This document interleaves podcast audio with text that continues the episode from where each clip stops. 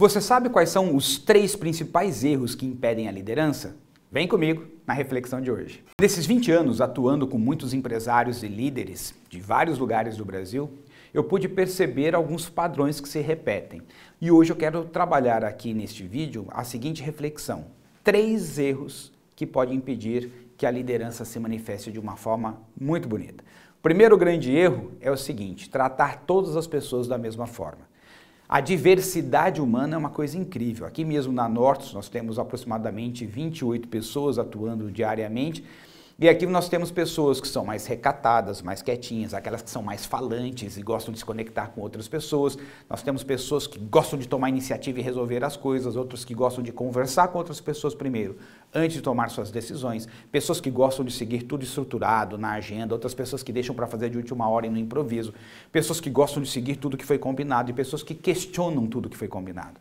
Ou seja, é uma grande diversidade. Na sua empresa você deve perceber a mesma coisa. Então, quando você trata todas as pessoas da da mesma forma, você perde a possibilidade de se conectar com aquilo que é valoroso para a pessoa. Então, ter um olhar de observação para saber o que diferencia aquela pessoa, o que é singular para ela e se conectar com ela dessa perspectiva é algo muito adequado.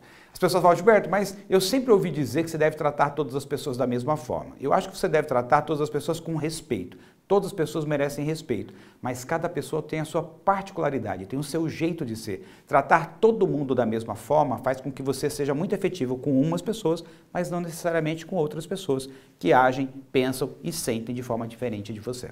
O segundo erro é achar que o lucro da empresa, o crescimento da empresa engaja as pessoas. Na verdade, as pessoas fazem as coisas pelos objetivos pessoais delas. Então, conhecer quais são os objetivos de cada pessoa da sua equipe. De repente, uma pessoa quer oferecer um estudo de qualidade fora do país para os seus filhos. Outra pessoa sonha em comprar uma chácara para reunir a sua família no final de semana. Outra pessoa quer ter a casa própria. Outra pessoa quer trocar de carro. Outra pessoa quer simplesmente casar.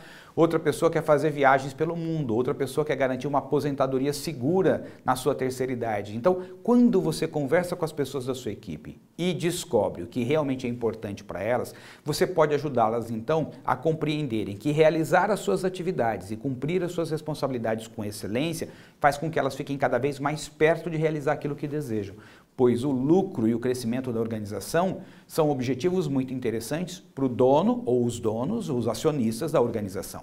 As pessoas estão engajadas e comprometidas com os seus próprios objetivos. Você conhece quais são os principais objetivos de cada pessoa da sua equipe? E o terceiro erro que eu quero abordar aqui nessa reflexão de hoje é quando o líder acha que a sua percepção de mundo, ou seja, sua visão de mundo, a sua forma de enxergar as coisas é a única forma válida de modo que ele não está aberto a aprender com a perspectiva e a visão de mundo de outras pessoas. Na minha experiência até aqui, trabalhando com todos esses líderes de vários mercados diferentes, de empresas de porte e tamanhos diferentes, nacionais e multinacionais, o que eu descobri é que grandes líderes fazem mais perguntas do que afirmações. Eles estão sempre querendo saber como as pessoas estão vendo aquela situação, como elas enxergam aquela situação, onde está o problema na percepção delas, quais são as alternativas ou a melhor solução na percepção delas. Então, na verdade, eles estão o tempo inteiro aprendendo com as pessoas. Enquanto alguns líderes têm uma certa dificuldade com as suas equipes, por quê? Porque estão sempre querendo impor a sua visão de mundo. É como se a forma como eles enxergam o mundo é a única forma adequada em todos os contextos. E nem sempre a nossa forma de ver as coisas se encaixa em todos os contextos. Então, manter uma humildade ontológica, ou seja, uma humildade profunda para estar sempre aprendendo com as pessoas e com os contextos que vão emergindo, é algo muito interessante para a liderança. Portanto, perceber que as pessoas são diferentes, perceber que as pessoas fazem as coisas pelos seus próprios motivos e perceber que é sempre válido aprender com todas as pessoas, independentemente da visão de mundo delas, porque a visão de mundo delas, quando diferente da nossa, enriquece também a nossa visão de mundo. Quarta-feira que vem te espero aqui com uma nova reflexão. Um grande abraço e até lá. Tchau, tchau.